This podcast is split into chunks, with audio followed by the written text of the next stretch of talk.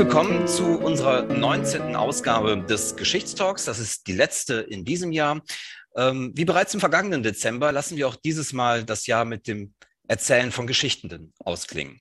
Damals ähm, ging es um die Frage, was gewesen wäre, wenn die Schlacht von Sedan 1871 einen anderen Verlauf genommen hätte. Heute gehen wir ziemlich genau 80 Jahre zurück in die Geschichte ähm, bleiben aber auf französischem Boden erstmal und mischen uns unter die damals doch ziemlich turbulenten Ereignisse der französischen Revolution. Unsere Ausgangsfrage lautet heute, was wäre gewesen, wenn König Ludwig XVI. am 20. Juni 1791 nicht im Geheimen die Flucht aus Paris angetreten hätte? Und was wäre gewesen, wenn die Flucht gelungen und eben nicht am 21. Juni 1791, also einen Tag später, gestoppt und vereitelt worden wäre. Unser Augenmerk soll sich dabei auch und vor allem auf den ersten Koalitionskrieg richten, der von den Ancien Regime gegen dieses revolutionäre Frankreich angestrengt wurde. Nun ist es so natürlich, dass wir nicht davon ausgehen können, dass jeder und jede sich gleich die damaligen Ereignisse und den dazugehörigen Kontext aufrufen kann. Ich habe einige Bücher zuvor wirklich lesen müssen, um mir da etwas mehr Klarheit zu verschaffen. Und vielleicht ging das anderen in dieser Runde ja auch so. Ähm, aus diesem Grund werden wir gleich zu Beginn den realen historischen Verlauf in aller Kürze uns erzählen lassen, und zwar von zwei Experten der Französischen Revolution. Das ist zum einen die Historikerin Professor Dr. Susanne Lachenicht von der Universität Bayreuth sowie der Journalist und Historiker Dr. Gustav Seibt von der Süddeutschen Zeitung. Beide begrüße ich ganz herzlich in unserer Runde. Ebenso herzlich begrüße ich den Althistoriker Professor Dr. Michael Sommer von der Universität Oldenburg. Ich freue mich, dass Sie wieder dabei sind, ähm, Herr Sommer. Wir haben ja im vergangenen Jahr auch schon über Kontrafaktisches gesprochen. Also sind da praktisch schon ein bisschen Profi sozusagen im kontrafaktischen Erzählen. Und einen herzlichen Gruß äh, natürlich auch an den Mitbegründer des Geschichtstalks, der Historiker Professor Dr. Marco Demantowski von der Universität Wien. Genug der Vorrede, fangen wir an. Frau Lache nicht. Sie haben sich ja lange intensiv mit der Französischen Revolution beschäftigt. Ähm, vielleicht können Sie uns nämlich auch gerade deshalb ähm, zu Beginn ein kleines, ja, ich würde sagen, so ein sicheres Fundament legen, ähm, indem Sie in aller Kürze, und ich weiß, dass das alles andere als einfach ist, sozusagen diese wahnsinnig komplexen und turbulenten Ereignisse so zu verdichten, aber indem Sie uns vielleicht dann trotzdem den Versuch vielleicht machen, in aller Kürze den realen historischen Verlauf rund um die Flucht des Königs kurz zu erzählen. Und Sie, Herr Seibt, ähm, wenn Sie vielleicht das dann auch nochmal ergänzen könnten, was vielleicht äh, da noch aus Ihrer Sicht wichtig ist. Bitte, Frau Lache nicht. Ja, vorausschicken möchte ich dem Faktencheck zum Thema Flucht nach Varennes und der ersten Koalitionskrieg, dass wir es bei einigen sehr wichtigen Details in diesem Kontext bis heute mit wenig Klarheit zu tun haben. Und zwar einfach aus den Gründen, dass unsere Kenntnisse zur Flucht nach Varennes und auch zum Teil zum ersten Koalitionskrieg auf teilweise sehr widersprüchlichen Quellen auch beruhen. Das heißt, das, was ich als Faktencheck liefern kann, ist eine Rekonstruktion, wo man durchaus auch andere Schwerpunkte oder auch andere Details letztendlich bekommt. Ähm, die, vielleicht noch kurz zu den Quellen, die wir haben. Das sind Diplomatenkorrespondenzen, Berichten von Organisatoren der Flucht und Augenzeugen von Teilen der Ereignisse, Memoiren wie die des Bruders des Königs, des Grafen der Provence, dem späteren Ludwig dem 18., ähm, aber auch die Gouvernante der beiden Königskinder, die ihre Memoiren hinterlassen hat. Und was wir auch haben, und das ist, glaube ich, für unsere, unser Fabulieren später ganz wichtig, das ist diese Proklamation des Königs von 1791, die er in ähm, Paris in den Tuilerien äh, zurückgelassen hat, um sie der Assemblée ähm, Constituante aushändigen zu können oder beziehungsweise aushändigen zu lassen. Zu den Ereignissen selbst erstmal ganz kurz. Am 20. Juni 1791 verlässt die königliche Familie, das heißt Ludwig XVI., Marie Antoinette, die beiden Kinder, Madame Elisabeth, die Schwester des Königs, die Tuilerien, wahrscheinlich mit dem Ziel, und hier kommt das erste wahrscheinlich, wahrscheinlich mit dem Ziel, die Festung Montmidi in Lothringen zu erreichen. Und Plan soll, so viele Historiografien der französischen Revolution gewesen sein, dort in der Grenze zum Heiligen Römischen Reich eine konterrevolutionäre Armee aufzubauen, die dann Frankreich aus den Händen der Revolutionäre befreit hätte und königliche Souveränität und das Ancien Regime wiederhergestellt hätte. Aber genau da sind wir mitten schon im Spekulieren, aber dazu später mehr. Hintergrund der Flucht ist, dass zwischen dem Juni und dem Oktober 1789 der Ausbruch der Französischen Revolution äh, Veränderungen in Staat und Gesellschaft hervorbringt, die Ludwig XVI. in großen Teilen nicht akzeptieren kann und will.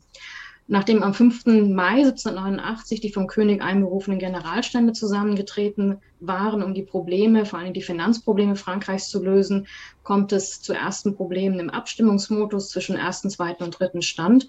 Und äh, der dritte Stand erklärt sich dann am 17. Juni zur Nationalversammlung und schwört am 20. Juni 1789 im Wahlhaus zu Versailles, dass sie nicht auseinandergehen werden, bis eine Verfassung ausgearbeitet ist. Das ist die sogenannte konstitutionelle oder politische Revolution, die der Krone einen Großteil ihrer Souveränitätsrechte nimmt und ähm, das Volk letztendlich zum neuen Souverän macht. Ähm, darauf lässt der König Truppen zusammenziehen äh, um Versailles und Paris herum, entlässt den vom Volk geschätzten Reformminister Necker und es kommt in Paris, ähm, in anderen Landesteilen auch, aber vor allen Dingen in Paris zu Unruhen, die dann am 14. Juli in den erfolgreichen Sturm auf die Bastille münden. Ähm, es kommt zu weiteren Erhebungen, sogenannten Munizipalrevolutionen, der Grand Peur auf dem Land, dem Verbrennen ähm, von Dokumenten, äh, die der Feudalherrschaft zugerechnet werden, vieles andere. Wichtig ist, glaube ich, für unsere Diskussion, dass diese Volksrevolution vom 14. Ähm, Juli 1789 das erste Mal der Bedrohung durch königliche Truppen getrotzt hat und damit die politische Revolution gerettet hat, so der Tenor vieler Historiker und auch der Mitglieder der Nationalversammlung selbst. Also das Volk und seine Forderungen spielen bei dieser politischen Revolution eine sehr, sehr große Rolle.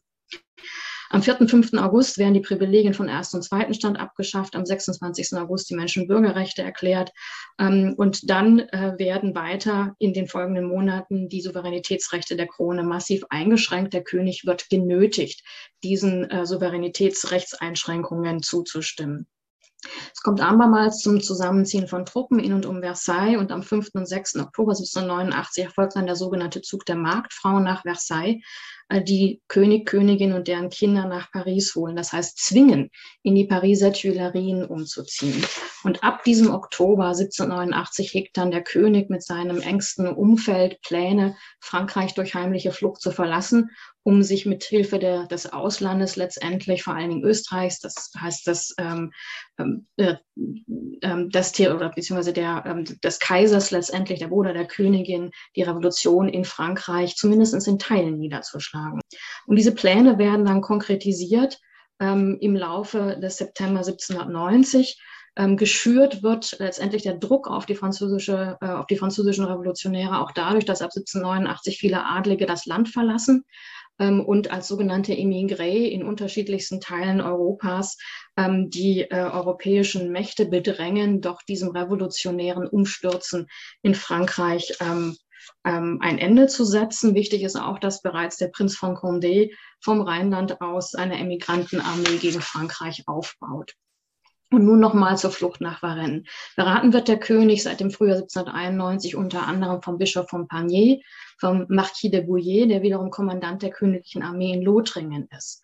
Auslöser der Flucht dann ähm, im Juni ist der Tod Mirabeaus, ähm, der eigentlich zwischen Revolutionären und Krone immer noch vermitteln konnte und so der geheime Garant für die Krone gewesen ist und äh, dass der König zunehmend unter die Kontrolle der Assemblée Nationale äh, beziehungsweise der Truppen von Lafayette wird. Organisiert und äh, vorbereitet wird die äh, Flucht von Axel von Fersen. Und dann werden in der Nacht vom 20. Juni die Familie des Königs auf unterschiedlichen Wegen aus den Tuilerien geleitet und fährt, das muss man auch nochmal erwähnen, mit ziemlichen Verzögerungen und ziemlichen Problemen behaftet in einer extra angefertigten Berline in Richtung Montmedy inkognito äh, ver verkleidet als äh, sozusagen äh, Konvoi der Baronin von Korff. Ähm, und die Truppenkontingente, die eigentlich dazustoßen sollen, um den König außerhalb von Paris gegen Übergriffe ähm, zu schützen, die äh, bleiben zum größten Teil auf der Strecke. Ähm, das heißt, ein Teil der Pläne der Flucht sind, ist schon gescheitert, bevor die Berline dann in der Champagne in Saint-Menou ankommt, wo dann der König vom Postmeister Jean-Baptiste Drouet erkannt wird, der ihn aber weiterfahren lässt und dann erst auf ähm, Bestreben des Stadtrates ähm, gezwungen wird, ihm hinterherzugehen und dann eben die Pässe in Varennes äh, letztendlich kontrolliert und der König wird, wie Sie bereits auch schon erwähnt haben, festgesetzt. Ähm, Was passiert ist, dass dann der König mit seiner Familie äh, unter Begleitung der äh, Nationalgarde nach Paris zurückgebracht wird, wo er äh, von einer sehr aufgebrachten Menge erwartet wird. Und dann passiert etwas, dass äh, nämlich Lafayette entscheidet, zusammen mit äh, den, ähm, seinen Verbündeten in der Assemblée Constituante, dass dieses politische Testament des Königs, was er zurückgelassen hat, nicht veröffentlicht wird, sondern verbreitet wird, der König ähm, sei von ausländischen Mächten entführt worden. Mhm. Was sich ähm, sicherlich als einer der Kardinalfehler auch dieses Ereignis letztendlich erweist da das vielleicht noch anzumerken ist, in diesem politischen Testament der König durchaus eine konstitutionelle Monarchie favorisiert, aber mit weniger Einschränkungen für ihn und die Krone. Und ähm, das Ereignis führt dann auch im Ausland dazu, dass äh, die Immigrés äh, weiterhin äh, die Ausbreitung der Revolution in Europa befürchten. Es kommt am 27. August 1791 zur Erklärung von Pillnitz. Das heißt, Preußen und Österreich drohen dem Revolutionären mit Frank Frankreich mit Krieg, sollte das Ancien Regime nicht wiederhergestellt werden. Ähm, es kommt sozusagen zu äh, Kriegs- oder Säbelgerassel auf allen Seiten. Ähm, und es ist interessanterweise Robespierre, der vor dem, äh, diesem Krieg, ähm, den äh, die französischen Revolutionäre äh, letztendlich auch mit vorbereiten, warnt und der befürchtet, dass dieser Krieg mit dem ähm, Ausland, also mit Österreich und Preußen, eine Konterrevolution im Inneren schüren und einen militärischen Diktator hervorbringen könnte. Wunderbar.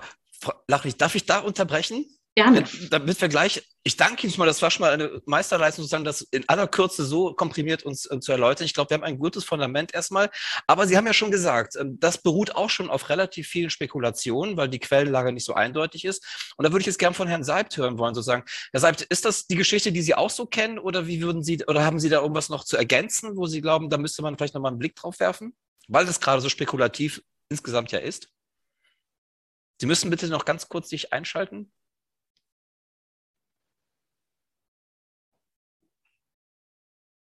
Jetzt haben wir sie. Die, die Quellenlage ist natürlich teilweise widersprüchlich, aber ja doch sehr reich. Und ich möchte äh, eigentlich gar nichts anders sagen als äh, Frau Lache nicht, sondern nur noch etwas hinzufügen. Ich glaube, dass was man dem Fernestehenden dieser Ereignisse unbedingt klar machen muss, das Königspaar war zu diesem Zeitpunkt schon in Paris und damit unter Bewachung der revolutionären Mächte. Das heißt, die, die Unabhängigkeit des, äh, des Königs in Versailles die den Absolutismus ja gekennzeichnet hatte, war äh, schon aufgehoben. Und das war in einem Moment sogar sehr fühlbar geworden. An Ostern 1791 hatte das Königspaar ähm, für einen Osteraufenthalt, für eine Jagd nach St. Cloud ähm, äh, umziehen wollen für ein paar Wochen. Also sowas wie Osterurlaub, so wie das die englische Königin auch macht, wenn sie dann nach Schottland geht. Und das wurde unterbunden.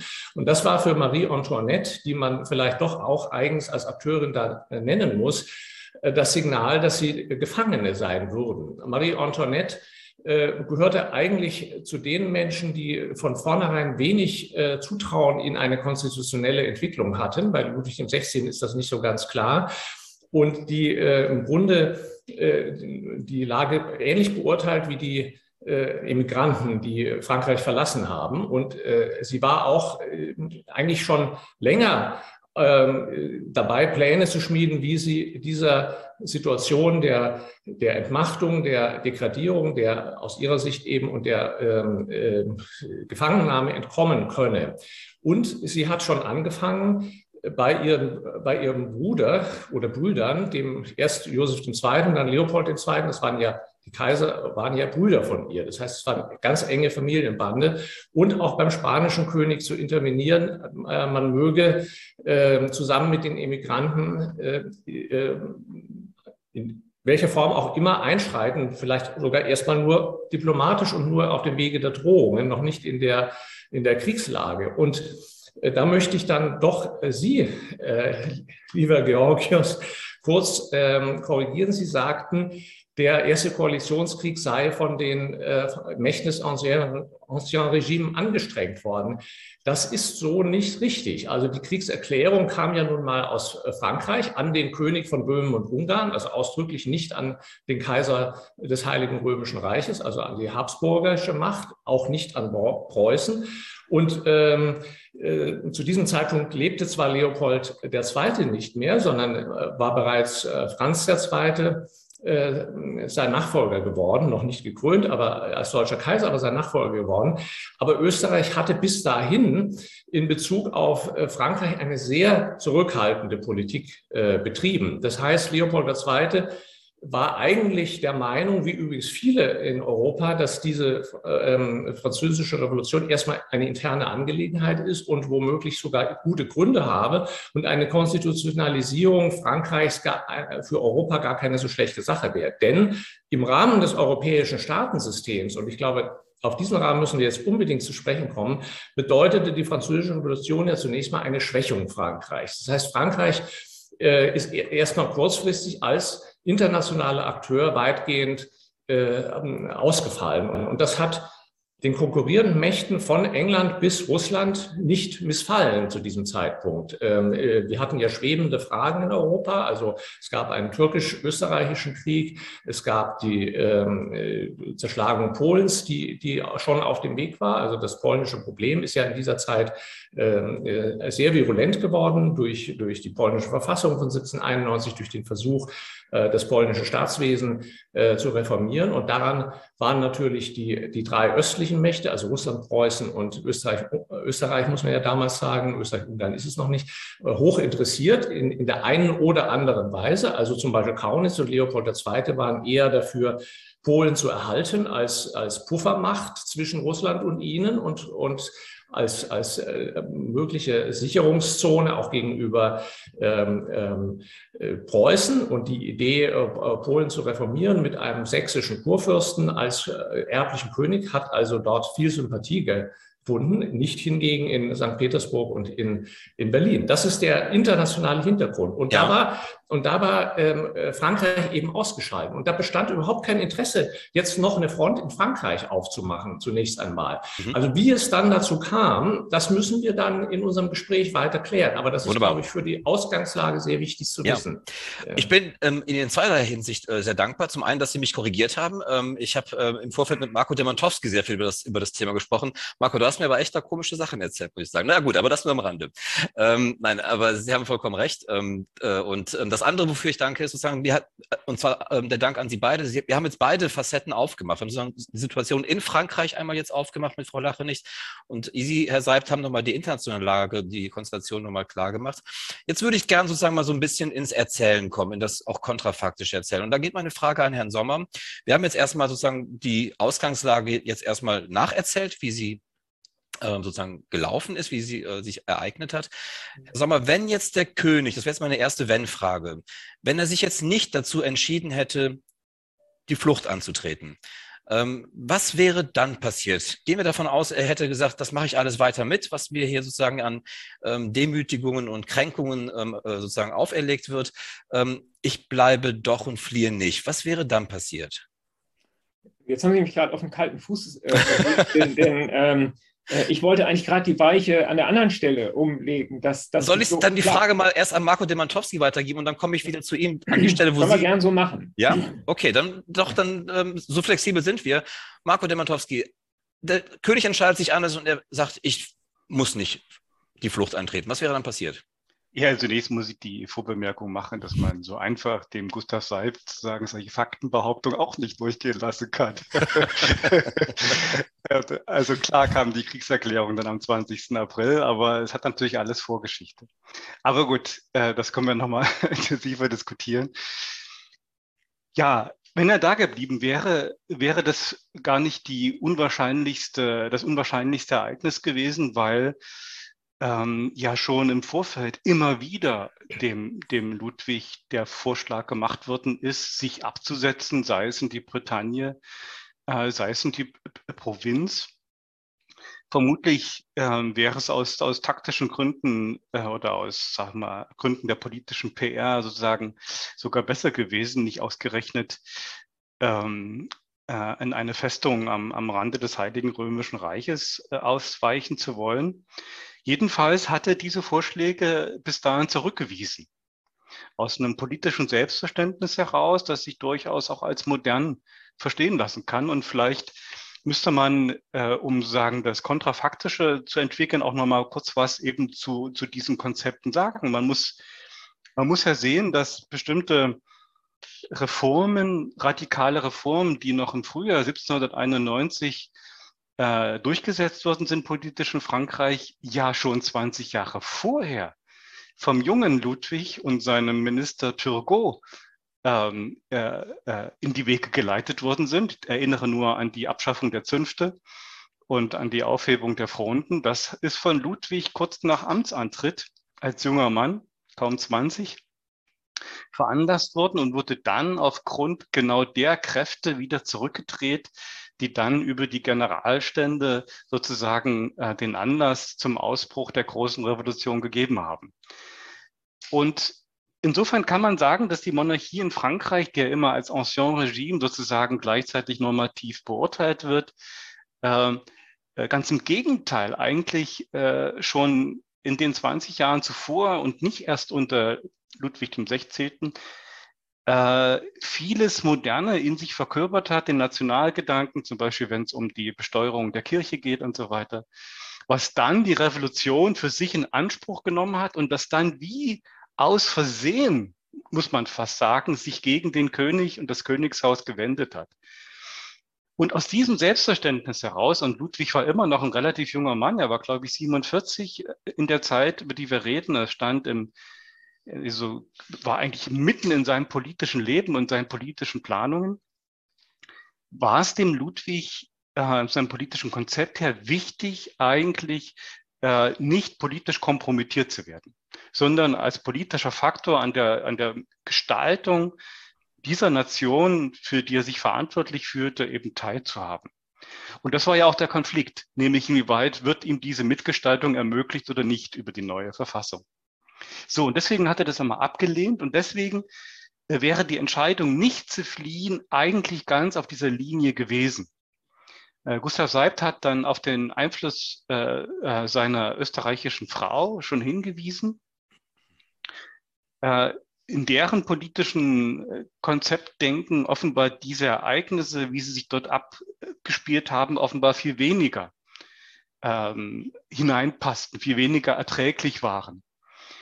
Und ähm, also wenn er da geblieben wäre, hätte sich der Prozess der Aushandlung hin zu einer konstitutionellen Monarchie weiter vollzogen. Lafayette und Bailly, äh, Bailly war der sehr wichtige Bürgermeister von Paris, sehr angesehen, wären nicht kompromittiert worden durch diese Ereignisse auf dem Marsfeld vier Wochen später. Sie hätten nicht lügen müssen.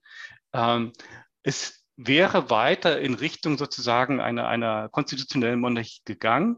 Mhm. Und das hätte rum, ich bin gleich fertig, und das hätte wiederum auch international, das ist die Ebene, die Gustav Seibt ja angesprochen hat, interessante Auswirkungen gehabt, denn nach wie vor war Österreich ja verbündet mit Frankreich. Mhm. Mhm.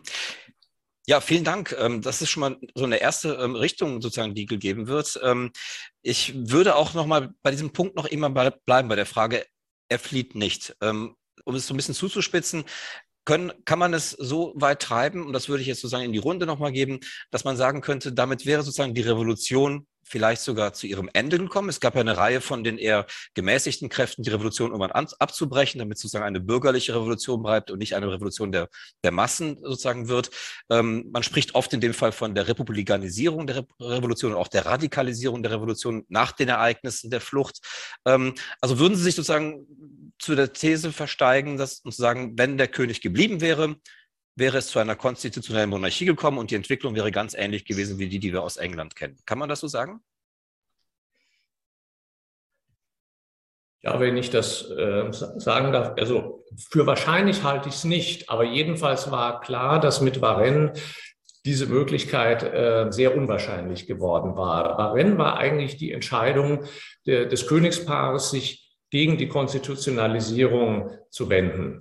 Und ähm, die, die, die Frage, ob ein energischerer und politisch ähm, ähm, klügerer König, als es wirklich der 16. war, imstande gewesen wäre, die Revolution sozusagen den Tiger zu reiten, wie, de, wie, man, wie Bismarck das gesagt hätte. Das heißt, sich an die Spitze einer, einer bestimmten Phase der Revolution zu stellen und sie dann zu stabilisieren. Äh, ja, das ist eine offene Frage äh, natürlich. Aber ich glaube tatsächlich, dass Varennes äh, schon so eine Wegscheide wurde gegen die ähm, äh, konstitutionelle äh, ähm, Stabilisierung der Revolution, wobei man ja doch sagen muss, es ist ja dann nach Varennes noch an der Verfassung weitergearbeitet worden. Es wurde ja am 13. September 1791 noch eine äh, konstitutionelle Verfassung ähm, äh, ratifiziert und vom König auch äh, angenommen, die dem König immer noch relativ starke äh, äh, zum Beispiel Vetorechte gegeben hat und äh, zum Beispiel auch das Recht, äh, den, den Krieg zu erklären und, und, und den Oberbefehl. Das heißt, die Kriegserklärung vom 20. April 1792 ist formell vom König gemacht worden, äh, an den König von äh, Böhmen und Ungarn. Äh, und, ähm, und auch da kann man fragen, was waren da die Motive? Vielleicht ein doppeltes Spiel, das Ludwig XVI. gehofft hat, durch den Krieg ähm, die Lage so zu verflüssigen, dass er ähm, die Entwicklung wieder ganz zurückdrehen kann. Und natürlich war auch die äh, Fluchtrichtung, also Richtung Rheinland, wo die ganzen Immigranten in, in, in den äh, geistlichen Kurfürstentümern, also Trier und Mainz und Köln, ähm, äh, logierten, äh, war ein deutliches Signal in Richtung Reaktion, wenn man diesen Begriff oder Gegenrevolution, wie man. Also der Begriff Gegenrevolution übrigens ist schon Quellensprache in dieser Zeit. Und, und äh, ein, ein Staatsmann wie Kaunitz hat in Memoranden an seinen äh, äh, Kaiser Leopold II. ausdrücklich davor gewarnt, in dieser Situation noch eine Gegenrevolution zu versuchen, also Contre-Revolution. Das steht in den Quellen drin. Das ist eine sehr interessante äh, äh, Tatsache. Und ähm, äh, das lehnte äh, also die österreichische Regierung vor Franz II. ab. Und ähm, Marie Antoinette mutmaßlich und ähm, Ludwig XVI. vielleicht äh, im Inneren waren eher gegenrevolutionär. Mhm. Und noch eine letzte Information, die Rolle der Immigranten. Die tauchten ja in Pillnitz auf. Der, der ähm, Herr, Graf der Provence und der äh, Herzog von Artois, also Karl X. später, Ludwig XVIII., sind ja da, äh, haben ja da antichambriert und äh, kommen ja auch vor in der Erklärung von Pillnitz. Aber das war Leopold II. sehr unrecht. Der wollte sich von denen überhaupt nicht treiben lassen. Mhm. Das heißt, das ist sowohl ein innerfranzösischer Konflikt und zugleich hat es wieder eine internationale Dimension. Ja. Und, das, und das verzwirbelt sich eben in diesem Moment von Varennes. Das muss man immer wieder sagen, dieses dieses, diese, diese neue Konstellation, dass eine, dass eine innenpolitische Krisensituation einer europäischen Großmacht die ganze Außenpolitik ähm, verändert äh, in diesem europäischen Mächtesystem. Mhm, okay. Äh, Frau Lachenich, Sie haben sich gemeldet nochmal zu meiner Frage sozusagen. Also wäre der englische Weg in Frankreich denkbar gewesen, wäre der König nicht, hätte er nicht die Flucht angetreten? Das ist eine, also eine wichtige Frage. Ich glaube, das, was wir jetzt gerade gemacht haben, das äh, letztendlich zwischen Außenpolitik und Innenpolitik äh, zu diskutieren und auch zu sehen, wie das zusammenhängt, ist wichtig in dem Kontext. Wir haben mit der Gruppe um Lafayette schon eine Gruppe, die den König in, äh, vor der Flucht schon relativ äh, stark letztendlich unter Kontrolle gesetzt hat. Und es gibt einen Moment, was äh, Ludwig XVI. und auch viele andere auch reformwillige Fürsten in Europa nicht akzeptieren können. Das ist diese Zivilverfassung des Klerus in Frankreich. Also dass äh, letztendlich die Kirche ähm, nicht nur ihre Privilegien verliert, sondern auch ihr Sakrosanktes letztendlich verliert. Und wenn man das politische Testament von Ludwig liest, dann ist das einer der Punkte, mit dem er überhaupt nicht äh, letztendlich übereinstimmte. Das ist das eine. Also sozusagen diese konstitutionelle oder diese konstitutionelle Phase Richtung einer konstitutionellen Monarchie hat gewisse Gesetze schon äh, den König nötigend ähm, durchgesetzt, die eigentlich aus Sicht Ludwig XVI. und vieler anderer Reformwilliger auch in Richtung konstitutioneller Monarchie gehender Fürsten in Europa nicht akzeptabel sind. Die Art und Weise wie, aber auch die Inhalte.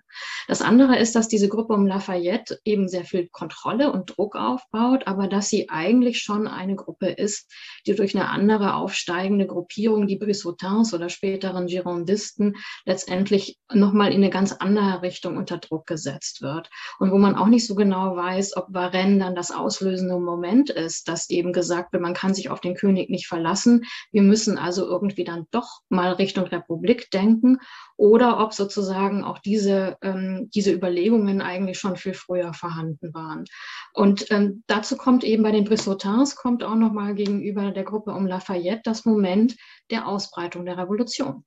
Also es gibt dieses äh, Moment, das sich zwischen 1791 und 92 entwickelt und dann eben auch zur Kriegserklärung führt, dass die Girondisten diese ähm, Errungenschaften der Revolution, wie sie das selber nennen, in Europa ausbreiten wollen. Und zwar nicht in Form einer von konstitutionellen Monarchien, wie sich das bis 1790 an Josef II. oder vielleicht auch sein Bruder Leopold oder auch ähm, ein württembergischer Herzog hätten vorstellen können, sondern in einer Art und Weise, die weit über die Vorstellungen von konstitutionellen Reformen der meisten, also der aller Fürsten eigentlich in Europa hinausgeht. Das vielleicht nochmal so als, als Kontext mit dazu. Und dann kommt eben diese Frage, also einmal diese Frage, wie gespalten und wie viel Druck ist eigentlich in unterschiedlichen politischen Lagern in Frankreich vorhanden? Wie reformwillig sind die Fürsten in Europa in Richtung konstitutioneller Monarchie? Und dann kommt aber auch nochmal die Frage hinzu, äh, welche Rolle letztendlich dann auch größere Teile der Bevölkerung in Frankreich spielen. Wäre denen eine konstitutionelle Monarchie eigentlich genug gewesen?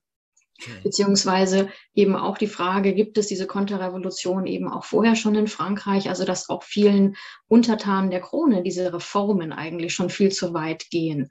Äh, Stichwort dann später Vendée, ähm, Bretagne etc. Also, wir haben schon eine Gemengelage, wo ähm, da relativ viel Druck drin ist und man sich fragt, ob sich das äh, eigentlich, wenn er nicht geflohen wäre, ähm, wenn er nicht den, den, Fluchtversuch gewagt hätte, ob sich das beruhigt hätte oder nicht. Ist eventuell ja, aber ich bin da eher skeptisch. Das ist mhm. ja gut. Ähm, ich habe mich mal gefragt, sozusagen, um es so ein bisschen konkret zu machen, hätte so ein Lafayette ein Cromwell sein können, beispielsweise ähm, in Frankreich. Also das, was, was Oliver Cromwell sozusagen in, in Großbritannien war, wäre so, so eine Figur in Frankreich so denkbar gewesen.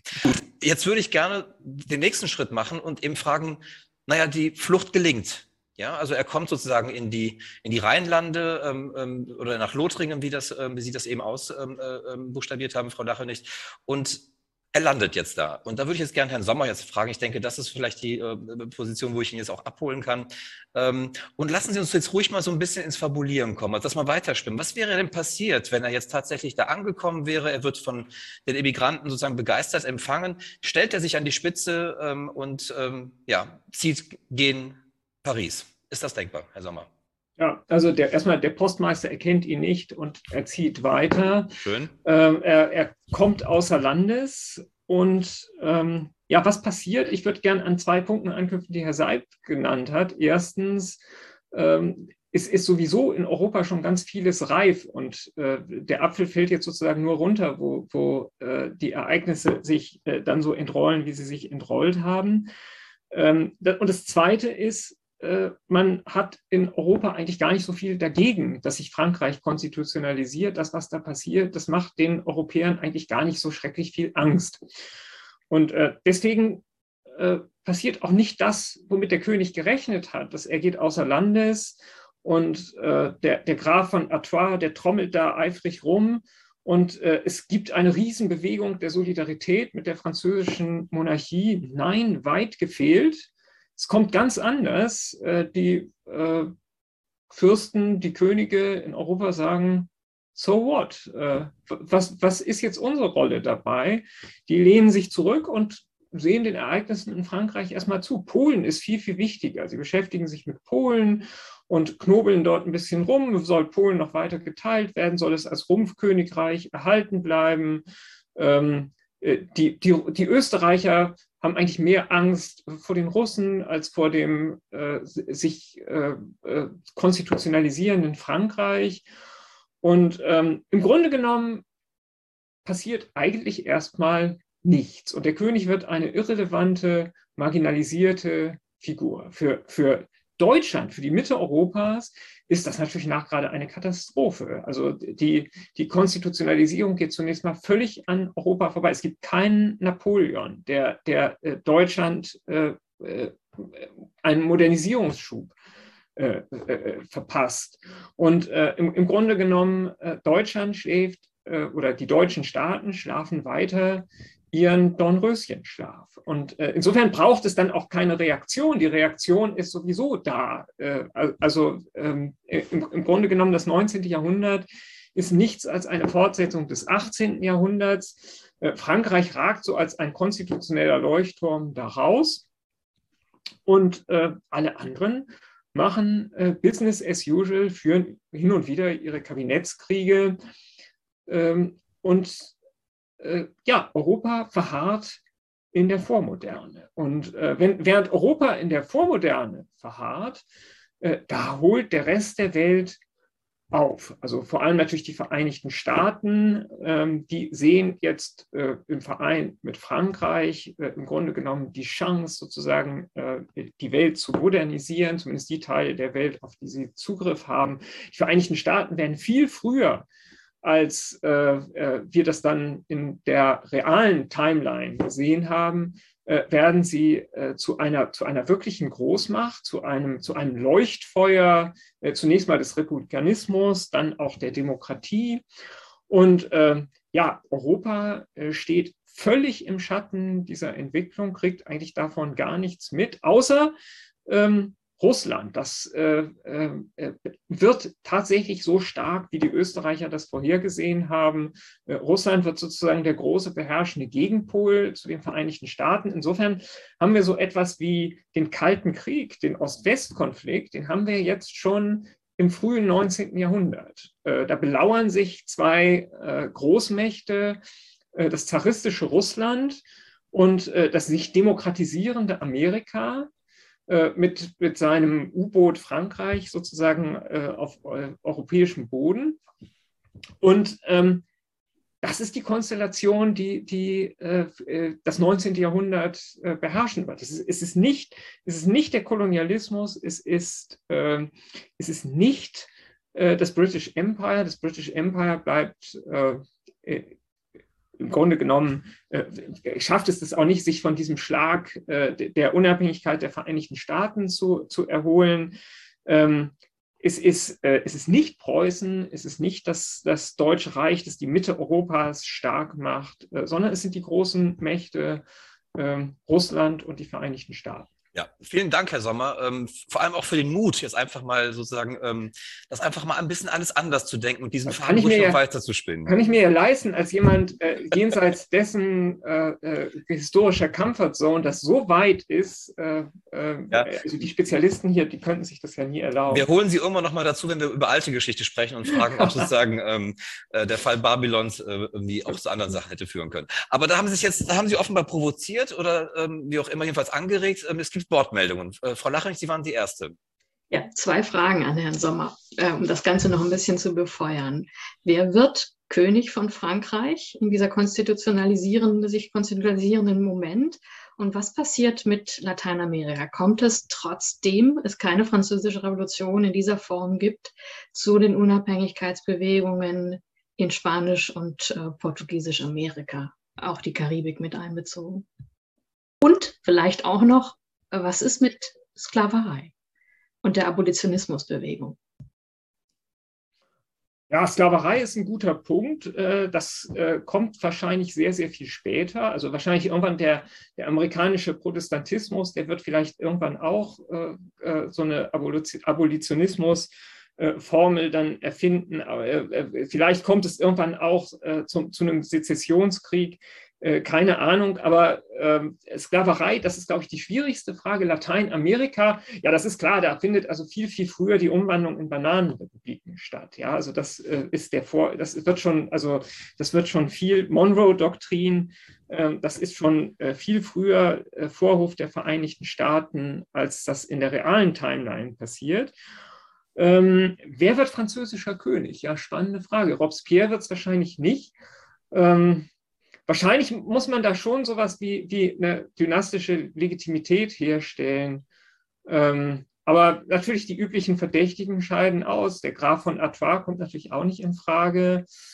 Ähm, ich weiß nicht, also Frage an Sie zurück. Gibt es da irgendwelche Familienangehörigen, äh, die, die sozusagen unbelastet sind, auf die man da zurückgreifen könnte? Also das wäre der bequemste Weg, halt jemanden nehmen von den Bourbonen, der, den man sich zu einem, König, zu einem konstitutionellen König formen kann. Mhm. Ja, vielen Dank, Herr Seib. Sie waren die nächste Wortmeldung. Die letzte Frage von Herrn Sommer kann man natürlich beantworten. Also an sich standen ja ähm, die Orléans bereit, also der äh, Monsieur, also der revolutionsfreundliche Bruder der, äh, von Ludwig XVI. Ähm, und, und die orleanistische Lösung hat ja dann im 19. Jahrhundert 1830 auch nochmal äh, stattgefunden und, und ist ja bis heute eine der Thronprätendenten von Frankreich, kommt ja aus der der aus, der, aus dem orleanistischen Zweig, also der Herzog von Orléans, der, traditionell der Bruder des Königs in Frankreich. Nun war der moralisch so diskreditiert, ähm, dass das vielleicht schwierig gewesen wäre. Der hatte einfach einen so äh, unsittlichen Lebenswandel und, und flog öffentlichen Umgang mit Prostituierten und hat überhaupt ein sehr buntes Leben geführt. Also das ist die Frage, ähm, äh, ob das wirklich gewesen wäre. Aber immerhin eine dynastische Alternative wäre zu diesem Moment äh, da gewesen.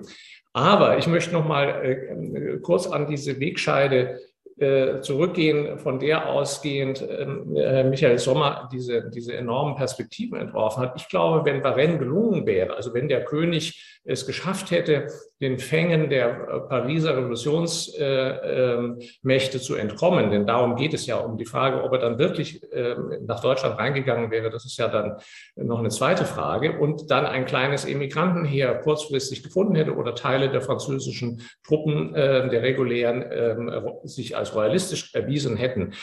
Das ähm, hätte erstmal sagen, materiell nicht so wahnsinnig viel bewegt, denn es hätte Europa in eine, in eine riesige Verlegenheit ähm, äh, gestürzt. Denn, denn, die österreichische Armee, die war, die war an der türkischen Grenze damals. Ähm, äh, Preußen hatte Truppen äh, auch nicht in Reichweite. Preußen war natürlich sehr interessiert an äh, Landerwerb überall. Aber bevor ein europäischer Krieg auf der Seite von Ludwig XVI. hätte in Gang kommen können, wären viele, viele Monate vergangen. Und zumal damals noch Leopold II. lebte, der diesen Krieg definitiv nicht wollte. Also Österreich hatte nicht die, die, die Mittel und die äh, Möglichkeiten, zu diesem Zeitpunkt schon in einen Krieg einzusteigen. Er hätte das auch für falsch gehalten. Und er hat ja auch immer äh, auf den privaten Kanälen zu seiner Schwester davor gewarnt, diesen Schritt zu gehen. Das heißt, es wäre ihm gar nicht recht gewesen. Aber natürlich wäre die Radikalisierung im Inneren sehr viel schneller äh, eingetreten. Denn das hätte einen gigantischen äh, ein gigantisches Misstrauen ausgelöst. Es, es hätte äh, sagen den inneren Feind in ganz äh, anderer Weise und sehr viel schneller ähm, ähm, konstituiert, als es dann ja ohnehin äh, im Laufe der Jahre 1792, 93 der Fall war.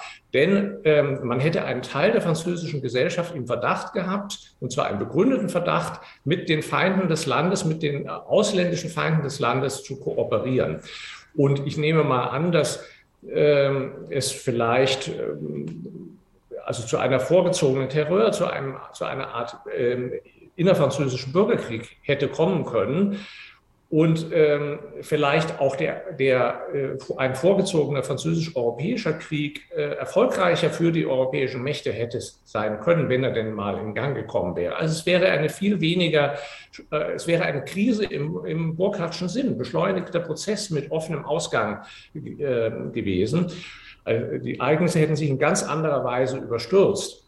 Und äh, ich möchte äh, nur einen Punkt jetzt zu den weiteren Perspektiven von, von Michael Sommer sagen. Wenn äh, Deutschland der äh, von außen aufgedrängte Modernisierungsschub äh, ähm, erspart geblieben wäre, heißt das ja nicht, dass es nicht doch zu einer Modernisierung gekommen wäre. Denn die, denn die, die wirtschaftlich-soziale Entwicklung äh, wäre ja davon ganz unabhängig weitergegangen. Und natürlich wäre eine, ein Staatsgebilde mit 300 souveränen äh, Groß-, Mittel-, Kleinstaaten äh, nicht imstande gewesen, zum Beispiel äh, die Industrialisierung zu schultern. Also es wäre zum Beispiel mit, für ein Deutschland im Zustand von 1790 nicht möglich gewesen, ein Eisenbahnnetz äh, zu, zu, zu errichten. Das war ja dann schon mit 35 Staaten äh, kompliziert genug. Ich habe eine ganz andere Hypothese. Wenn Deutschland das erspart worden wäre und die Modernisierung im, in Deutschland von den beiden Vormächten, nämlich Preußen und Österreich, in die Hand genommen wäre, dann hätte es vielleicht gar keinen deutschen Nationalstaat in diesem späteren Sinne gegeben, weil dieser napoleonische Impuls, der ja auch ein Hassimpuls war, äh, gar nicht so gewirkt hätte. Vielleicht hätte es eine Nord-Süd-Teilung gegeben zwischen einem norddeutschen Hegemonialbereich für Preußen und einem süddeutschen für Österreich und vielleicht sogar mit einer Stabilisierung der polnischen Teilung. Dann wäre eben äh, einem Österreich-Ungarn, einem Preußen-Polen gegenübergestanden. Also zwei Vielvölkerreiche, äh, irgendwo an der äh, Main, Main-Sachsen-Schlesien-Grenze äh, angelegt und ähm, die ganze europäische Landkarte hätte sich anders entwickelt. Aber dass, dass Deutschland in der Weise, wie Michael Sommer es sagt, stagniert wäre, halte ich für völlig ausgeschlossen. Mhm. Also dafür waren alle Bewegungen schon viel zu, viel zu stark im Gange. Deutschland war ja damals ein reformistisches Land. Es ist ja überall reformiert worden, nicht nur bei Josef II. und in Preußen, sondern, sondern auch in Bayern und in Württemberg. Es waren ja Reformregime. Mhm, mh.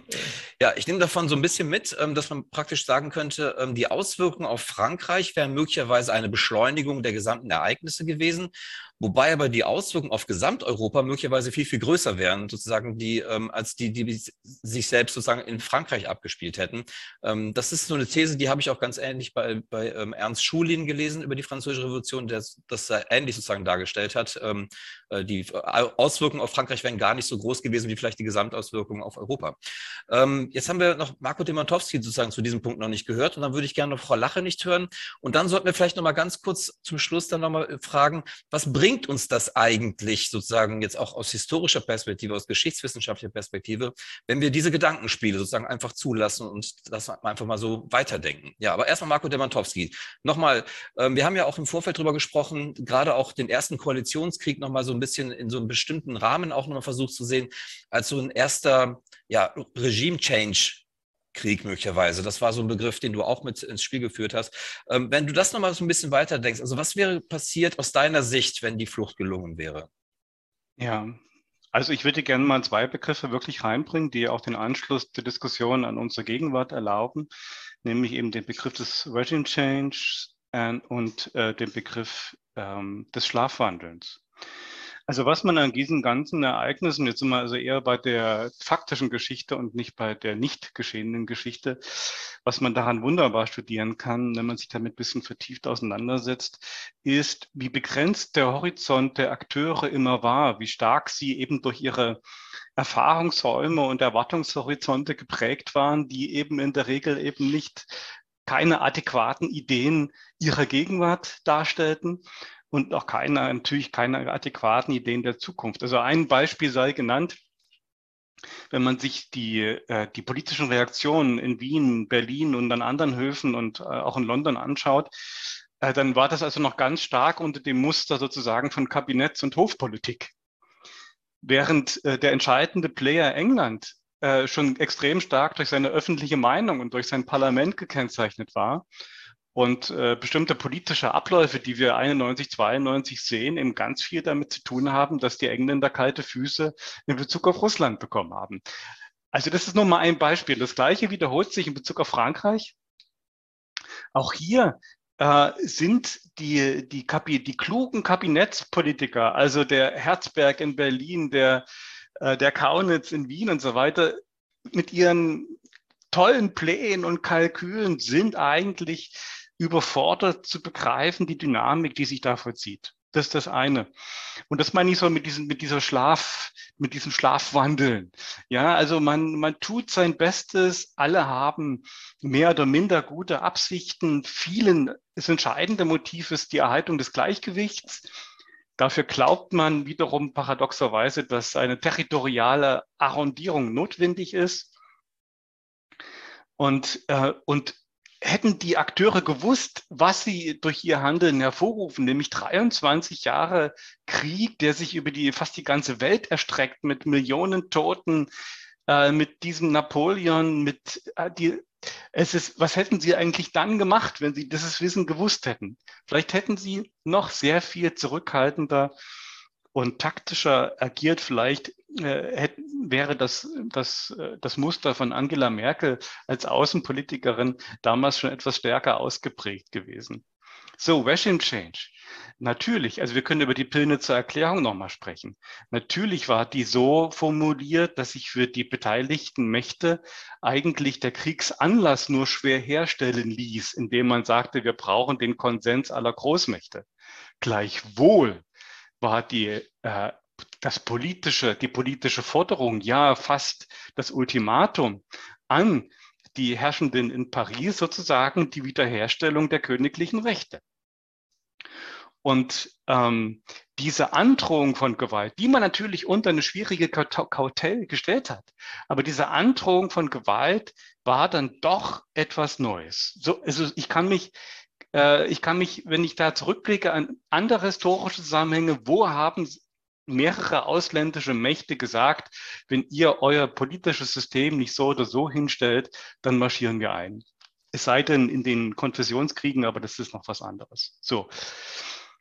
Insofern ergibt sich daraus eine Dynamik, äh, die dann schon äh, äh, zur französischen Kriegserklärung führt. Allerdings muss man sagen, äh, dass Preußen und Österreich natürlich schon weit vorher mobilisiert haben. Die französische Kriegserklärung hat eigentlich nur etwas nachvollzogen, was an militärstrategischer und taktischer Vorbereitung längst gelaufen war. Das kann man ja alles gut nachlesen. Noch jetzt aber zu dem Punkt, äh, die Flucht in die Grenzfestung wäre gelungen. Äh, es ist nicht so, dass Österreich unvorbereitet war, denn ähm, es hat, hat ja im Frühjahr 91 genau darüber Konflikt, hatte Konflikte gegeben, äh, nämlich, nämlich um die Interpretation der Reichenbacher Konvention.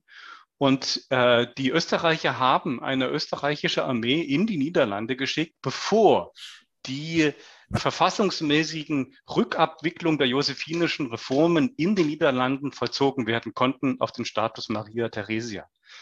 Das, offenbar war das nicht vom Wiener Hof intendiert, sondern mit einer gewissen Eigenmächtigkeit auch äh, militärische Akteure. Jedenfalls stand eine österreichische Armee in den österreichischen Niederlanden. Und genau da gegenüber wollte sich der König hinbegeben. Wenn das gelungen wäre, wäre das, glaube ich, genau so gelaufen, wie das schon gesagt worden ist. Le Grand Peur, die ja sich keineswegs nur auf das Land bezog, sondern zum Beispiel auch den, äh, den Juli 1789 und den Bastille-Sturm sehr gut erklären kann, neben den Brotpreisen natürlich. Ähm, Deswegen wollte man sich ja Waffen besorgen in der Bastille, ja, weil man die, weil man Angst hatte, die Truppen, die ringsherum stationiert waren, marschieren ein, um die Brotpreise durchzudrücken und so weiter. Also die hätte sehr viel schneller zu dieser Beschleunigung geführt, die genannt worden ist. Wogegen das Bleiben, und das möchte ich schon nochmal stark machen, also der Umstand, dass es, äh, den, dass es Leuten wie Lafayette und Bailly gelungen ist, mehr als vier Wochen diese, diese Fachs von Lüge aufrecht zu erhalten und diesen Konvent, äh, diesen Prozess der Verfassungsgebung weiterzutreiben, zeigt er, wie stark diese Kräfte noch waren. Und nur dieser irre Zufall mit diesen beiden äh, Voyeuren auf dem Marsfeld und wieder mit der großen Angst, die da getriggert worden ist, führt dann eben und zwei fehlgehenden Schüssen nervösen Soldaten, Nationalgardisten, führt dann eben zu dieser ähm, äh, zu dieser Beschleunigung Pilnitz dazu und dann geht's los. Ähm, also insofern, äh, die gelungene Flucht hätte alles nur beschleunigt. Das Ausbleiben der Flucht hätte, äh, hätte die eigentlichen äh, alternativen Perspektiven meines Erachtens eröffnet. Okay. Ja, ähm, jetzt zum Ende hin, vielleicht ähm, gibt noch Wortmeldung von Herrn Seibt und Frau Lache, ich war auch nochmal angefragt, ähm, oder vielleicht auch Herr Sommer. Vielleicht in Kürze jetzt nochmal ein Statement vielleicht. Ähm, auch bitte mit Blick äh, sozusagen, was gewinnen wir eigentlich dabei, wenn wir sozusagen diese Gedankenspiele treiben? Ähm, und wenn es geht, wirklich nochmal kurz vielleicht die Statements halten. Herr Seibt oder Frau Lache nicht. Ja, also äh, zur äh, Frage ähm, Regime Change äh, muss man vielleicht ergänzen, dass das ja auch ein Kommunikationsproblem war. Die Sprache der Diplomatie ließ sie einfach nicht mehr für die öffentliche Meinung äh, kompetent übersetzen, weil die äh, französische Diplomatie einfach äh, als aristokratische äh, Schicht abgebaut worden war. Und das heißt, die Pilnitzer Erklärung äh, wurde als Drohung äh, verstanden, obwohl sie eigentlich gemeint war als ähm, Drohkulisse, die nicht aktuell ist. Das war ja diese Bedingung, dass man nur gemeinsam handelt. Und Regime Change ist in der Pillnitzer Erklärung gar nicht gemeint. Es geht ausschließlich um die Freiheit des Königs zu entscheiden. Also die Monarchen Europas erklären die Lage des französischen Königs zu einem gemeineuropäischen Interesse nur in einer Hinsicht, nämlich dass er Entscheidungsfreiheit hat. Und das ist etwas anderes als äh, Regime Change in dem Sinn, als würden sie die ähm, konstitutionelle Entwicklung an sich zurückdrehen wollen. Das möchte ich doch ähm, gegen meinen Freund Markus, ein alter Disputationsgegenstand zwischen uns, festhalten. Vielen Dank. Herr Sommer. Ja, zu der Frage, was bringt uns das als Historikern? Ähm, da würde ich äh, zunächst mal sagen, also auch mir als jemandem, dessen, dessen Forschungsgebiet nun wirklich ganz weit weg davon liegt, bringt das Durchdenken äh, äh, solcher Konstellationen immer den Erkenntnisfortschritt, welche Rolle Kontingenz in der Geschichte spielt. Wir haben äh, einen, einen äh, Postmeister, der erkennt den König und das beeinflusst den Fortgang der Weltgeschichte. Also ich glaube, das haben wir, das haben wir mit der Diskussion gezeigt, wie immer plausibel oder implausibel die, die Szenarien sind, die, die wir daraus entwickelt haben. Wir haben gezeigt, dass das tatsächlich ein Ereignis ist, das den Lauf der Geschichte irgendwie äh, doch deutlich prägt. Und ähm, äh, insofern nötigt uns dann, glaube ich, dieses Durchdenken der alternativen Szenarien als Historikern auch das immer etwas Demut ab, weil wir ja als Historiker äh, in der Vorstellung leben, wir könnten die Kontingenz bändigen oder vielleicht sogar ganz verbannen aus der Geschichte und alles auf Prinzipien von Ursache und Wirkung zurückführen. Und ähm, ich glaube, das Durchdenken dieser Szenarien zeigt uns immer wieder, wo die Möglichkeiten davon liegen. Ja, wir können das teilweise tun, aber das zeigt uns dann auch immer wieder unsere Grenzen auf. Also äh, ich glaube, äh, es gibt einfach ganz, ganz viel äh, zwischen, zwischen Historiker Himmel und Erde, was uns da einfach entfleucht. Und ich glaube, es zeigt so ein bisschen, wir, wir können eben auch in der Retrospektive, können wir als Historiker nicht Götter spielen. Also das würde ich sagen, ist der, für mich der Erkenntnisfortschritt daraus. Vielen Dank. Frau Lache nicht ich mache, knüpfe jetzt nicht an den äh, Statements ab, die wir davor hatten, sondern setze da gleich ein. Ich hatte das ja schon zu Beginn gesagt. Für mich ist das interessant, weil man die großen Erklärungsmodelle, warum die französische Revolution so verlaufen ist, wie sie ist, und äh, die äh, Auswirkungen auf Europa und die Welt hatte, nochmal zurückdrehen kann. Also die große These, die jahrzehntelang in der französischen Revolutionsforschung oder Forschung zur Revolution diskutiert wurde, ist diese Frage des Derapage, also das Abgleiten der Revolution und die Frage, was dieses Abgleiten, also die Radikalisierung weg von der konstitutionellen Monarchie Richtung Republikanismus, Bürgerkrieg, Krieg mit dem Außen, mit all den Folgen letztendlich bewirkt hat. Und da wird eben Varenne und die Ereignisse danach, äh, die ja auch im Zusammenhang oder die wir im Zusammenhang damit sehen, immer als eine Schaltstelle letztendlich gesehen. Also wo dann, um das nochmal von Michael Sommer aufzunehmen, eben diese Kontingenz äh, letztendlich Be äh, Entwicklungen beschleunigt, ich würde nicht sagen in Gang setzt, sondern beschleunigt, die vielleicht auch vorher schon äh, vorhanden waren. Und ähm, die, die Frage ist ja letztendlich dann zwischen François Furet und Michel Vauvel sozusagen als die Spätprotagonisten äh, dieser großen Debatte gelöst worden, in dem Sinne, dass sich beide angenähert haben und gesagt haben, ja, letztendlich ähm, waren die, war die Spaltung der französischen Gesellschaft, der politischen Lager schon vor Varennes so groß, dass es wahrscheinlich zu einer Radikalisierung gekommen wäre. Und ich würde auch nochmal in Richtung von Gustav Seibt auch argumentieren, dass ich glaube, dass es zu einer Konstitutionalisierung Europas eventuell auch in Reaktion auf die anderen Ereignisse in Frankreich gekommen wäre, um eben genau diese Entwicklungen einer Radikalisierung im Inneren, vielleicht auch eines Scheiterns durch den Krieg, der von außen drangetragen worden wäre, letztendlich auch zu verhindern. Und es gab in Preußen, in Österreich, in Württemberg, teilweise sogar in den geistlichen Kurfürstentümern Reformbewegungen, wenn nicht sogar Verfassungsbewegungen schon vor der Französischen Revolution. Also ich würde nicht so äh, darauf setzen, dass alles anders geworden wäre nicht in dieser sozusagen äh, großen anderen Dynamik, wie das Michael Sommer gezeigt hat. Mhm. Ja, vielen Dank. Ähm, das ist, ähm, wäre auch so ein bisschen meine Krux bis jetzt sagen aus unserem Gespräch gewesen, dass sich ähm, möglicherweise Dinge vielleicht beschleunigt hätten, dass es eine andere Dynamik ergeben hätte, aber dass die langfristigen Entwicklungen möglicherweise gar nicht so viel anders gewesen wären. Das ist so ein bisschen das, was ich so mitnehme. Ähm, aber vielleicht noch andere Einschätzungen, vielleicht noch mal ganz kurz so vielleicht ähm, ja das äh, die, die, geschichtshistorische sozusagen, äh, Entschuldigung, die geschichtstheoretische ähm, Einschätzung dieser Debatte. Ja, zwei Wortmeldungen bitte.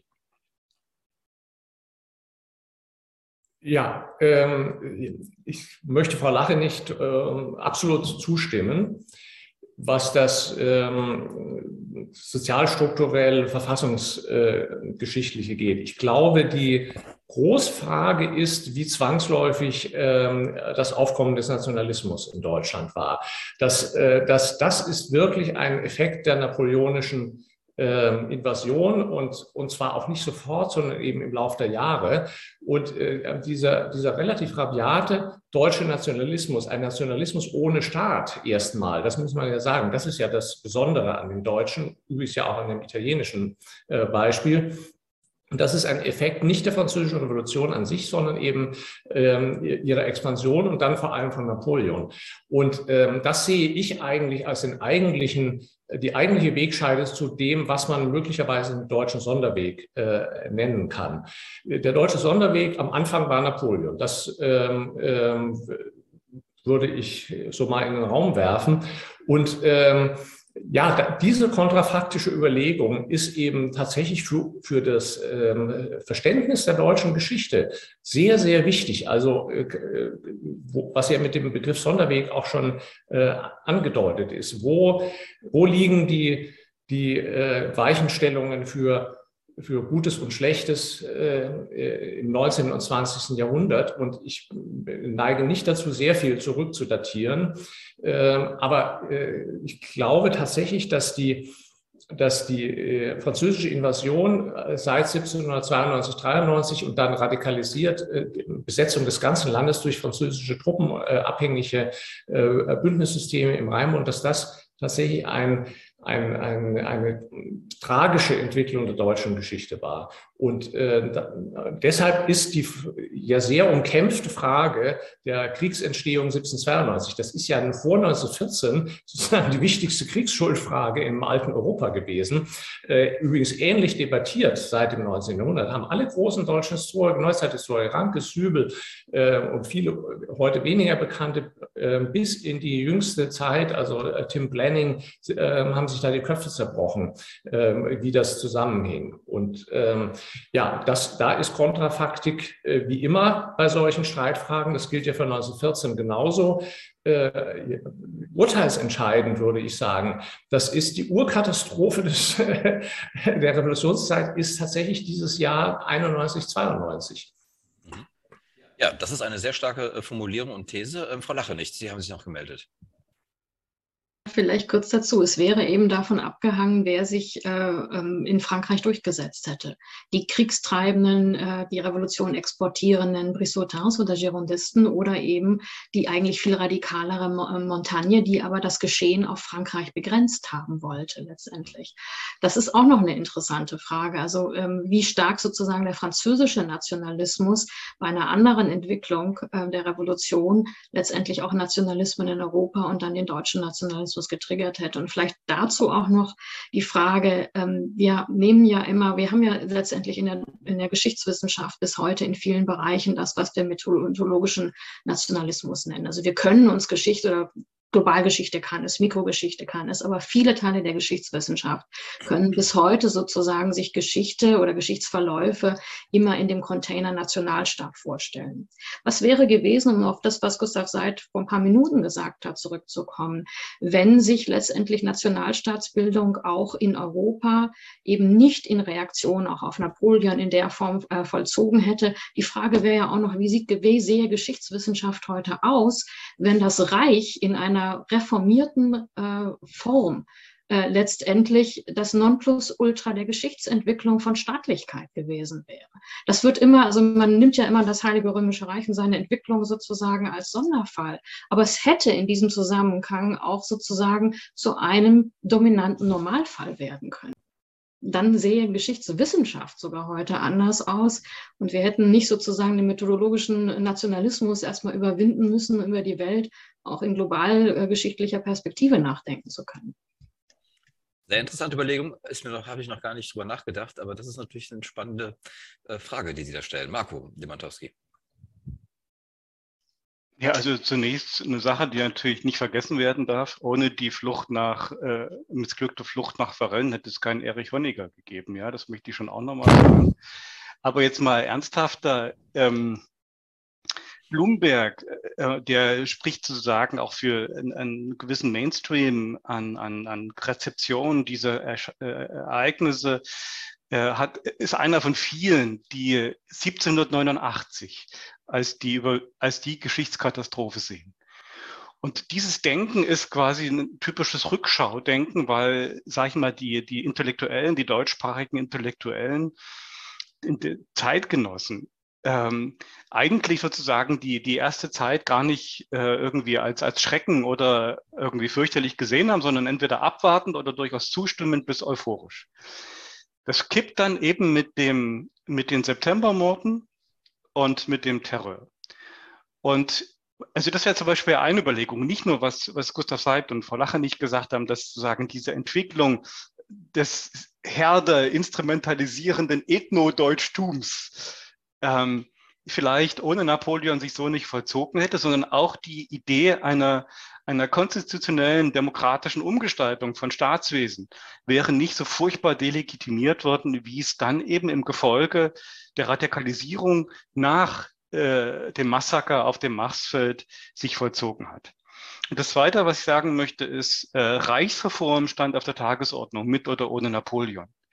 Und wenn man sich die Politiken gerade äh, zwischen Wien und Berlin anschaut, nach der Verständigung zwischen Friedrich Wilhelm II. und Leopold II., dann lief das eigentlich zunächst natürlich in Bezug auf Polen, aber auch äh, auf Deutschland hinaus, wenn man die sächsischen Kalküle sich anschaut, äh, zu einer, sag ich mal, gewinnenden Verständigung zwischen den Großmächten auf, auf, mit dem Ziel einer Arrondierung des Territoriums zu kommen.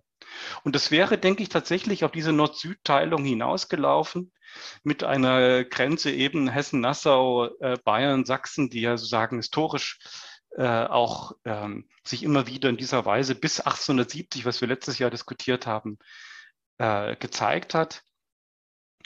Und vermutlich wäre es zu dem gekommen, was auch Napoleon dann veranlasst hat, nämlich so eine Art Zweiteilung äh, dieses Heiligen Römischen Reiches. Er hat es Ost-West gemacht mit dem Rheinbundstaaten und mit dem Rest. Und vermutlich wäre es eben zu einer äh, österreichisch ähm, äh, preußischen Teilung gekommen. Österreich wäre nicht aus dem deutschen äh, Staatenverbund herausgedrängt worden. Ähm, Österreich hätte nach Osten hin andere Ambitionen entwickelt, und entwickeln können, als es das am Ende getan hat. Ähm, ich denke insgesamt, also nicht die Legitimierung konstitutioneller Reform, äh, kein Ethnonationalismus, ähm, so eine Verständigung, eine bilaterale Verständigung der Großmächte. Insgesamt ist das ein Ausblick, der mir wesentlich ähm, angenehmer und friedvoller erscheint als das, was dann tatsächlich sich zugetragen hat. Okay, ähm, da resümiere ich. Ähm, Marco Demantowski hätte sich gewünscht, ähm, die Flucht nach Varennes oder die Flucht wäre nicht in Varennes unterbrochen worden. Ich hätte oder? mir gewünscht, dass Lafayette noch länger geblieben wäre an dem Abend. Auch dass die Flucht schon deshalb gescheitert wäre, ja. Okay. Herr Sommer noch, äh, und dann habe ich eine Abschlussfrage, wirklich mit einer ganz, ganz kurzen Runde nochmal. Aber Herr Sommer nochmal ganz zu. Ja, ich möchte nur, ich, also ich möchte selbst eine Frage in die Runde stellen, als jemand, der äh, wirklich jetzt äh, für, für die Epoche äh, eine Expertise hat, die in keiner Weise mit der vergleichbar ist, die hier versammelt ist. Ähm, es klang so ein bisschen eben an, also wenn, wenn Napoleon nicht gekommen wäre, dann wäre alles besser geworden, zumindest für Deutschland. Ähm, aber wie wäre es denn tatsächlich gewesen? Natürlich, also es hätte sich sozusagen keine, äh, keine gegen Frankreich gerichtete deutsche Nationalbewegung etabliert. Aber es wären ja auch, es wären die preußischen Reformen, hätten vermutlich nicht stattgefunden oder sie hätten sehr viel später stattgefunden. Ähm, äh, äh, die, die, die Modernisierung der, der Verwaltung wäre, äh, entweder hätte entweder gar nicht stattgefunden oder sie hätte sehr viel später stattgefunden. So etwas wie der Code Zivil wäre nicht nach Deutschland gekommen. Also muss man jetzt wirklich, also die Logik, die ich rausgehört habe, Napoleon ist schuld am deutschen Sonderweg, also jetzt überspitzt gesagt.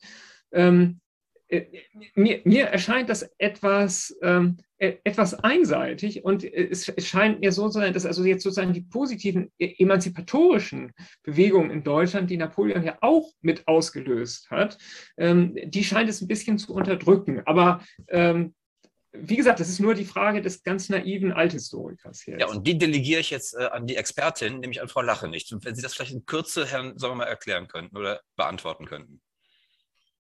Also ich würde erstmal, also wenn ich spekuliere, bezweifeln, dass es diese Reformen gar nicht oder sehr viel später gegeben hätte, weil der Reformstau war da und er wurde in einzelnen deutschen Territorien auch durchaus schon in Angriff ge ge genommen. Die Frage ist eigentlich, wie stark vielleicht auch die Radikalisierung der, der Revolution diese Reformen, also die Reformen innerhalb des Heiligen oder von Territorien des Heiligen Römischen Reiches sogar gebremst hat. Das ist das eine. Das andere ist, dass ich äh, jetzt in den letzten Jahren auch relativ viel zu Nation und Nationalismus in der äh, frühen Neuzeit forsche, beziehungsweise ähm, ähm, sehr viel auch dazu schreibe und es Nationalismus in bestimmten Formen auch vor der Französischen Revolution schon gegeben hat. Also man weiß nicht, was es an Kriegen, an Auseinandersetzungen, auch an dynastischen Entwicklungen ähm, gegeben hätte, die letztendlich zu anderen Formen von Nationalismus gehören. Ob die Nation dann unbedingt mit dem Gebilde Nationalstaat und moderner Nationalstaat zusammengegangen wäre in der Form, wie wir das kennen, das ist eine offene Frage, die ich auch so erstmal nicht beantworten kann. Aber ähm, äh, die Kriege, also die sogenannten Kabinettskriege, auch die Religionskriege des 16. Jahrhunderts oder auch so dieses, dieser Zwitter des Dreißigjährigen Krieges sind nie frei auch von nationalen oder nation, auch also vormodernen nationalistischen ähm, äh, Sentiments. Und die Frage ist, wie hätte sich das eigentlich ausgespielt, ähm, wenn die Entwicklung in Frankreich anders gelaufen wäre? Mhm.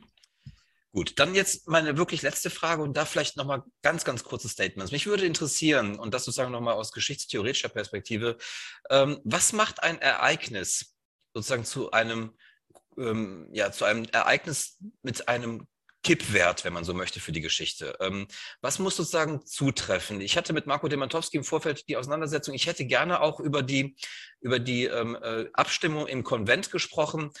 Ähm, kommt Ludwig auf die Guillotine oder eben nicht. Ähm, die, ähm, die Abstimmung war ja sehr knapp am Ende, also einige rechnen es sogar auf eine Stimme am Ende. Ähm, wäre das auch so ein Kipppunkt gewesen? Also hat es, also was muss ein Ereignis sozusagen eigentlich mitbringen, damit es sozusagen zu so einer Art Zäsur in der Geschichte führen kann? Das würde mich mal ganz kurz noch interessieren. Jetzt die Frage an Sie. Was gehört dazu? Was muss dabei sein? Marco. Ja, ich glaube, äh, in Neudeutsch sagt man dazu Agency. Also wir stehen in der Regel in extrem komplexen Ursache-Wirkungszusammenhängen, in Konditionalitäten.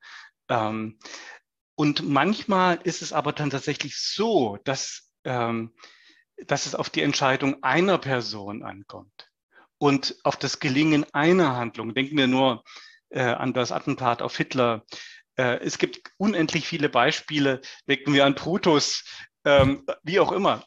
Am Ende, und das ist vielleicht so etwas, was heutzutage ein bisschen außer Sicht geraten ist, äh, ist es doch auch das Ver Verantwortung, das Handeln ganz bestimmter Menschen in ganz bestimmten Momenten, die für viele Millionen andere, wenn es schlecht kommt, enorme Auswirkungen haben können. Mhm. Vielen Dank. Frau Lacherlicht. Ich bin da immer so ein bisschen skeptisch mit diesen Ereignissen und diesen Wendepunktereignissen, weil man gerade, wenn man sich jetzt das, worüber wir sprechen, anschaut, dann gibt es da eine ganze Reihe von Kippmomenten und eine ganze Reihe von Entwicklungen, darüber haben wir ja auch gesprochen, die durchaus andere solche Ereignisse, wenn man an, sich an diesen festmachen will, auch hätten hervorbringen können. Ähm, ich sage es mal polemisch. Ähm, ich glaube, diese Ereignisse werden als Ereignisse, als Kipppunktereignisse anerkannt, wenn häufig genug die Wahrnehmung als solche auch vorhanden ist. Das was, also ich habe mich letztes Jahr äh, wegen ähm, im Grunde äh, im Kontext von der Terra, äh, Terra X ZDF-Produktion mit dem 14. Juli mit Bastille-Sturm auseinandersetzen müssen. Und das Interessante ist, dass unmittelbar in dem Moment, wo das passiert, dieses Ereignis als das Ereignis, wo sozusagen das Ancien Regime dem Volk äh, nicht mehr trotzen kann, äh, von den Zeitgenossen, und zwar von allen Seiten anerkannt worden ist. Also es ist äh, die Symbolkraft, die solchen Ereignissen auch durch Zeitgenossen und die Historiker in Folge zugeschrieben wird, die diese Kipppunktereignisse machen. Ich bin nicht davon überzeugt, dass es diese Ereignisse sind, die das dann wirklich letztendlich zwangsläufig in die eine oder andere Richtung gebracht haben. Da bin ich skeptisch. Mhm. Sondern Sie würden sagen, es ist die Überschreibung dieser Ereignisse sozusagen durch Beobachtung zweiter Ordnung in dem Fall. Es ist also sozusagen das, was wir als Wahrnehmungsgeschichte auch bezeichnen oder wie man, also wie Sie sagen, überschreiben, wie man diese Ereignisse auch schon in dem Moment deutet letztendlich. Mhm. Mhm. Ja, vielen Dank. Ähm, vielleicht Herr Sommer noch ganz kurz und Herr Seibt noch ähm, eine kurze Einschätzung. Ja, ich war gerade im Begriff, mich zu melden, weil ich, weil ich da doch so ein bisschen gern widersprechen würde. Also ich glaube, es gibt doch schon auch äh, äh, eine Kraft, die den Ereignissen inhärent ist. Also es ist nicht nur die Wahrnehmung der Ereignisse, die etwas bewirkt, sondern es gibt auch tatsächlich Ereignisse äh, oder Ereignishorizonte, die tatsächlich äh, äh, äh möglicherweise ganze Ketten von fallenden Dominosteinen dann in Gang setzen. Und ich würde sagen, das ist dann tatsächlich auf einer, auf einer objektiven Ebene. So. Ähm, aber was, äh, äh, was die Qualität davon ist, ich glaube, das lässt sich ganz schwer sagen. Ich glaube, jedes Ereignis hat das Potenzial, sowas tun zu können. Äh, das, äh, äh, also da sind wir bei der Chaos-Theorie, nicht? Also der, der, der, theoretisch kann der, der Flügelschlag eines Schmetterlings das tun. Äh, das Problem, die, also, und da würde ich jetzt Frau Lache nicht wieder zustimmen, das Problem ist äh, dann solche Ereignisketten zu diagnostizieren und also diagnostisch äh, in, in, in der Rückschau äh, das auseinanderzudröseln. Da, da ist es dann, äh, ja, da ist es der Beobachter, der dann entscheidet. Mhm. Aber äh, ich glaube, auf einer, auf einer, es gibt die, also das ist meine feste Überzeugung, es gibt eine objektive Ebene in der Geschichte. Wir sind Beobachter dieser objektiven Ebene. Ob wir das im, immer im Einzelfall schaffen, äh, eine adäquate Rekonstruktion davon hinzukriegen, ist eine andere Frage. Aber ähm, es gibt Ereignisse und theoretisch jedes Ereignis hat, denke ich, das Potenzial, Geschichte in eine völlig andere Richtung zu lenken. Hm. Aber kann es nicht auch sein, dass wir ein Ereignis übersehen, das noch viel entscheidender gewesen ist, das nur nicht thematisiert worden ist in dem Kontext? Oh ja, da würde ich sofort zustimmen, klar. Herr Seibz, was meinen es gibt, Sie? Es gibt äh, Ereignisse, die strukturelle Veränderungen ähm, schlagartig sichtbar machen, ohne dass sie selbst ähm, ähm, für sich genommen, isoliert genommen ähm, entscheidend sind. Das ist die eine Ebene und das hängt sehr stark zusammen mit dem Wahrnehmungs, äh, der Wahrnehmungsebene, die äh, Frau Lache nicht angesprochen hat.